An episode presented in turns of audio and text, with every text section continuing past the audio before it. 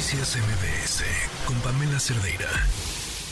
Les decía, esta, este documento de la ministra Norma Piña que envía a la presidencia hablando acerca de los fideicomisos. Después el presidente lo recibe con alegría. La secretaria de Gobernación comenta que se abre ya este canal de comunicación. Pero un juez de pronto ya le puso un alto a la posibilidad de la extinción de los fideicomisos del Poder Judicial. Francisco Burgó, abogado constitucionalista catedrático de la UNAM, está en la línea. ¿Cómo estás? Buenas tardes. Buenas tardes, Pamela, como siempre con el gusto de saludarte y estar con tu audiencia y en programa, por supuesto. Oye, a ver, ¿tú entiendes qué quiso decir la ministra Piña? Pues lo que ella quiso decir es, digo, sé que esto puede ser un tema de interpretaciones. Eh, pues es que está muy abierto, ¿estás de acuerdo? Es abierto, es general y hasta cierto punto ambiguo, pero yo creo que ahí la ministra hizo una jugada maestra de enfrentársela al presidente y decirle, ok, te tomo la palabra para poder dialogar, dialogar sobre los fideicomisos públicos, porque eso es muy puntual la ministra Norma Piña, que ella habla de los fideicomisos públicos, no solamente de los, del, Poder, Judicial. Y, es, y, es, y por otra parte también la ministra Norma Piña en su, en su carta lo que ella dice es que se van a garantizar los derechos de los trabajadores del Poder Judicial de la Federación. Entonces, si se van a garantizar y estamos en, en el entendido de que esos fideicomisos son para garantizar los derechos, entonces la, la propuesta está totalmente abierta y por eso para la ministra es, quiero conocer la propuesta, vamos a dialogar y esto tiene que hacerse conforme lo indique la ley. Pero bueno, ya tenemos otro paso que dio la secretaria de Gobernación. Y ella sí es clara, o sea, ella dice, eh, me, refiero a su escrito del 31 de octubre eh, dirigido al presidente, en el que señala que la propuesta del Ejecutivo para que los recursos que integran los 13 fideicomisos del Poder Judicial de la Federación, que habrán de extinguirse por mandato de la ley, se destinen a la ayuda y defensa de las personas damnificadas por el huracán Atis, al tiempo de reconocer su sensibilidad y disposición para trabajar conjuntamente. Hago de su conocimiento que el presidente me ha instruido para establecer un diálogo. Y bueno, pues ya, prácticamente ella, eh, ella no deja lugar a dudas en lo que están interpretando para su carta, pero, pero finalmente, pues hay un freno. Mm, ahora sí que ya no está en ninguno de los dos lados, ¿no?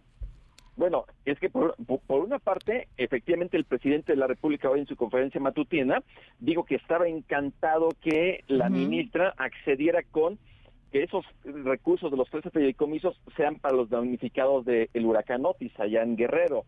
Y esto y esta idea la viene a confirmar la secretaria de Gobernación y como bien comentas, ahí ya habla de una propuesta más concreta, una comisión conformada por los representantes de los tres poderes para administrar un fondo de ayuda proveniente de los recursos de esos fideicomisos del Poder Judicial, pero, pero, aquí tenemos que ser muy puntuales, un acuerdo no puede estar por encima de una ley. Y la ley, que es precisamente la ley orgánica del Poder Judicial de la Federación que se reformó. Era lo que te iba a decir, ¿qué ley? ¿La que ya aprobaron o, o, la ley eh, anterior, que es la que van a tomar como fundamento o esperaríamos antes de esto para tomarla aprobada?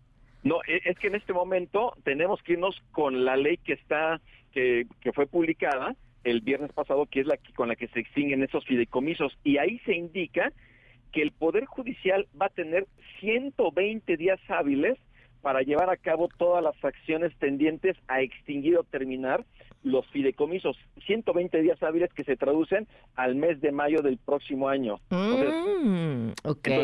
estamos ahorita dentro de ese plazo. Pero además, y bien aquí la puntualización importante que hacías hace unos momentos respecto de un juez federal en Chihuahua ya ordenó la suspensión respecto de la entrada en vigor de esta reforma a la ley orgánica del Poder Judicial. Es decir, lo que, lo que tenemos en estos momentos es que se encuentra paralizado cualquier acción tendiente a de que se extingan los fideicomisos. Por lo tanto, ahorita no se puede utilizar, aún en el mejor de los escenarios, no se pueden utilizar los recursos de los fideicomisos como, como se está planteando. Eso es uno. Y dos, la ley es muy clara porque en el artículo quinto transitorio de este decreto de reforma se indica que el Poder Judicial tiene que reintegrar los recursos de los fideicomisos a la tesorería de la federación y esta a su vez se los va a dar Hacienda para que Hacienda los destine a los programas que permitan cumplir con el Plan Nacional de Desarrollo. Siento que ya todos se hicieron bolas a estas alturas del partido, no con lo que nos estás diciendo, ¿eh? eh con, con, con, los discursos. Es decir, primero tenemos un presidente que dice, el dinero nos alcanza, no necesitamos de su dinero. Luego dice, no, sí, queremos su dinero. Después la ministra Peña, eh, todo este tiempo diciendo, no, es dinero de los trabajadores. Luego hablemos de los fideicomisos. Ahora, bueno, hablemos todos, pero ¿qué creen? Ya hay una ley que dice que no pueden hacer... ¡Ah! O sea, es, es tremendo, ¿no? Absolutamente, se está generando una confusión dentro de dentro del escenario nacional porque al final esto va a tener que decirse en algún momento que no se puede hacer, porque si se hace a, a partir de un acuerdo, yo no creo que el Poder Judicial esté aceptando que un acuerdo esté por encima de lo que diga la ley.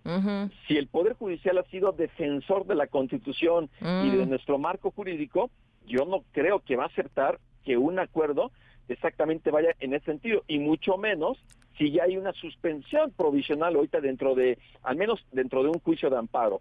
Entonces, la situación sí es bastante complicada y confusa, pero esto pues lo están abonando también los propios actores este políticos en la Cámara de Diputados, ahí la Junta de Coordinación Política que hizo algo parecido, el presidente de la República, la secretaria de Gobernación, la ministra Norma Piña, y yo creo que la respuesta que le vaya a dar la ministra Norma Piña pues va a ser muy interesante y también hay que ver el contexto para la ministra Norma Piña porque estamos en días que la Cámara de Diputados empiece a conocer y a discutir el presupuesto de egresos para el próximo año, en donde se mm. prevé que haya un recorte importante también por parte de la mayoría oficialista en la Cámara de Diputados. Claro, otro, otro de los factores importantes a tomar en cuenta. Pues ahí está, eh, Francisco, clarísimo. Te agradezco muchísimo. Ojalá nuestros legisladores, ministros, presidente, todos tuvieran la claridad con la que nos explicaste todo esto.